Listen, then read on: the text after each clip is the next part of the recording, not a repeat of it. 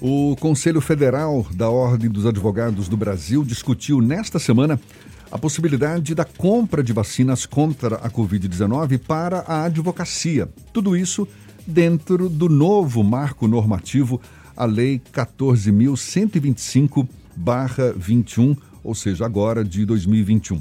Quem fala mais sobre o assunto é a conselheira federal da Ordem dos Advogados do Brasil, seção Distrito Federal, e autora da proposta, Daniela Teixeira, nossa convidada aqui no Issa Bahia. Seja bem-vinda.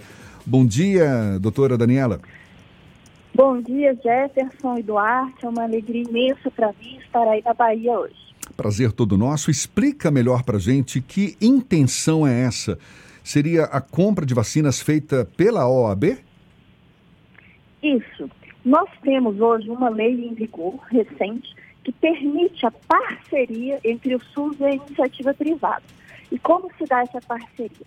As empresas podem comprar a vacina depois que forem vacinados os grupos prioritários. O Plano Nacional de Imunização tem uma lista de 72 milhões de brasileiros que devem ter preferência, que são aqueles que têm maior risco de morte caso sejam acometidos da Covid.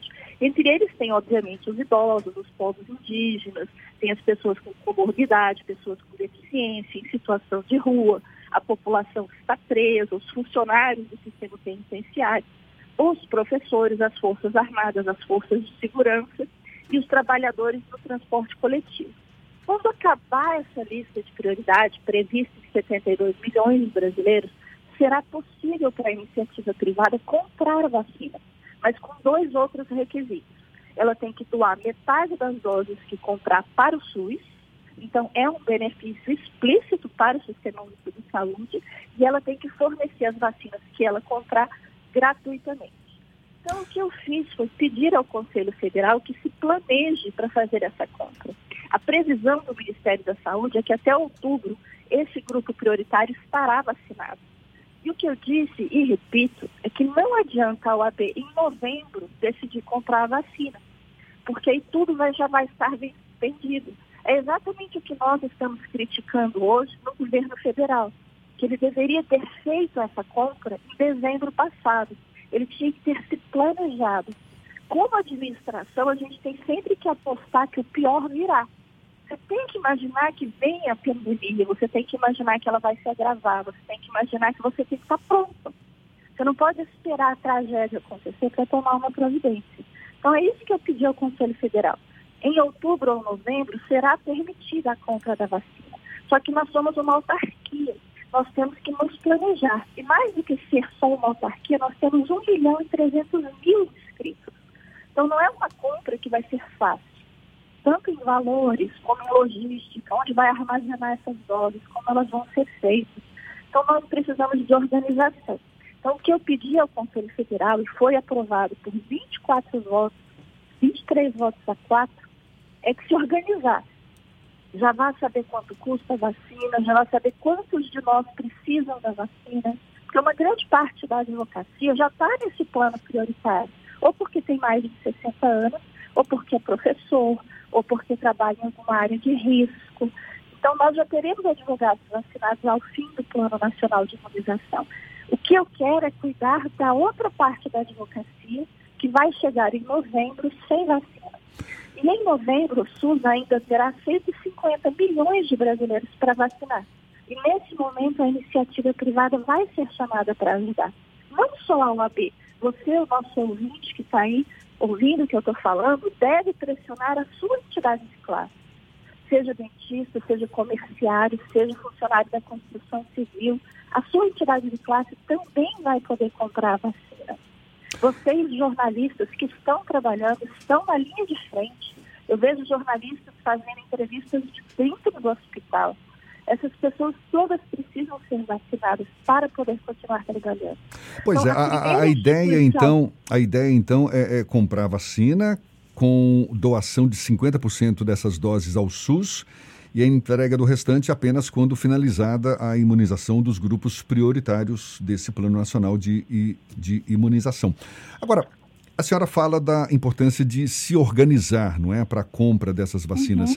O que, que já tem de definido nesse processo, uma vez que o Conselho Federal já aprovou essa, é, nós essa ideia? Nós aprovamos na terça-feira que o Conselho Federal poderá fazer essa busca pela vacina.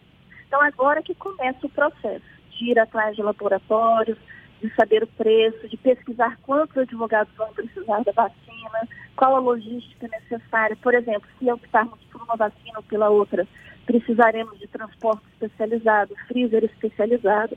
É tudo bem difícil. Não se faz uma campanha de vacinação para um milhão de pessoas da noite para o dia. Por isso que eu pedi que já começássemos agora essa, esse planejamento. Daniela, os advogados eles são um percentual expressivo da população, né? 1 milhão e 300 mil pessoas inscritas no OAB. Esse seu projeto, ele é limitado aos inscritos na Ordem dos Advogados do Brasil? Eles vão precisar despender mais recursos ou já estariam previstos no orçamento? E estariam também abertos para familiares de advogados, por exemplo? É, a própria lei proíbe a venda da vacina. Então, a, a OAB não poderia, nem se quisesse, comprar a vacina para revender. Isso foi feito para evitar que clínicas privadas comprassem a vacina para revenda. Então, nós não vamos cobrar nada. Eventualmente, se tudo der certo, a vacina será obrigatoriamente gratuita para a advocacia. O nosso diretor tesoureiro, que se chama Dr. Noronha, que é do Paraná, ele pediu que nós planejássemos a compra também para os parentes de primeiro grau. Mas isso ainda é muito incipiente, ainda vai ser estudado se é possível foco da minha proposta é, de fato, a advocacia. Assim como no programa do SUS, quem tem direito à vacinação, por exemplo, uma pessoa de mais de 70 anos, ele não pode levar o seu cônjuge ou seu filho ou seu cuidador para vacinar com esse argumento, que eles moram juntos. Então, nós temos uma lista de prioridade que precisa ser seguida. E a prioridade da OAB vai ser sempre a advocacia. Nós primeiro temos que vacinar a advocacia, para depois tentarmos, de alguma maneira, estender esse benefício para os familiares. Você acredita que essa proposta ela foi bem recebida pela sociedade como um todo? Eu acho que a proposta ela tem que ser explicada. Não é uma questão, por exemplo, como fizeram algumas categorias, de furar a fila. Nós não queremos furar a fila. Isso é absolutamente imoral no momento de pandemia que vivemos. O que nós estamos querendo é obedecer rigorosamente à lei. E a lei fala, daqui a alguns meses vai acabar a lista de prioridades. E aí a, a iniciativa privada é, é o contrário, aí se inverte. Aí ela tem que ajudar o SUS. E assim é feito no Brasil em toda a medicina. Toda a medicina brasileira trabalha em parceria, SUS e iniciativa privada. Nenhuma vacina no Brasil é de uso exclusivo do SUS todas elas podem ser oferecidas na rede privada também, assim como todos os tratamentos com uma única exceção, que é transplante de órgão humano. É a única categoria da medicina brasileira que é feita exclusivamente pelo SUS. Todos os tratamentos de câncer ou de gripe podem ser feitos ou no SUS ou na iniciativa privada.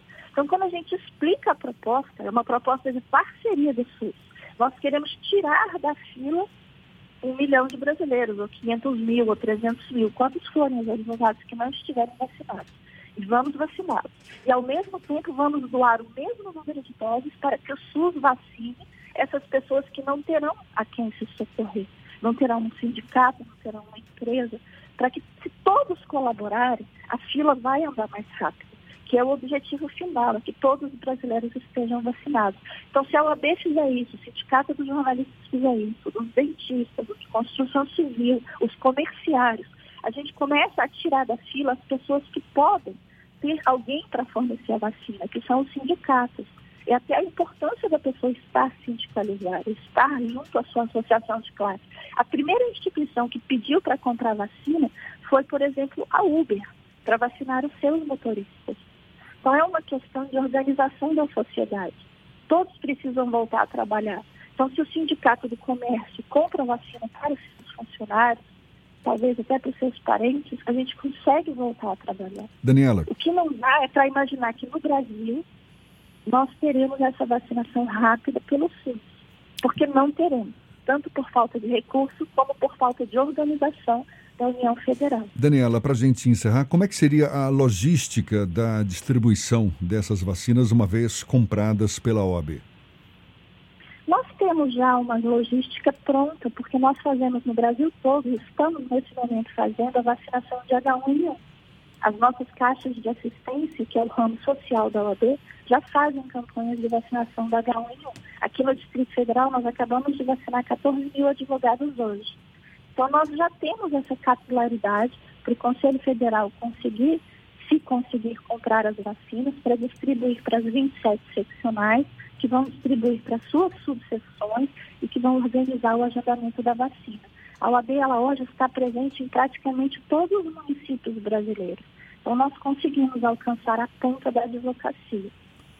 Doutora Daniela Teixeira, conselheira federal da Ordem dos Advogados do Brasil, seção Distrito Federal e autora dessa proposta de possibilidade de compra de vacinas contra a Covid-19 para a advocacia. Muito obrigado pela sua disponibilidade. Bom dia e até uma próxima.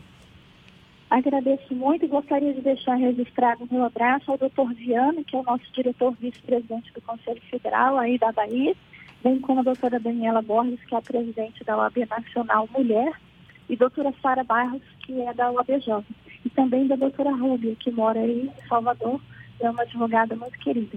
E agradeço e estou à disposição para participar, se algum ouvinte tiver alguma dúvida, mandar algum registro.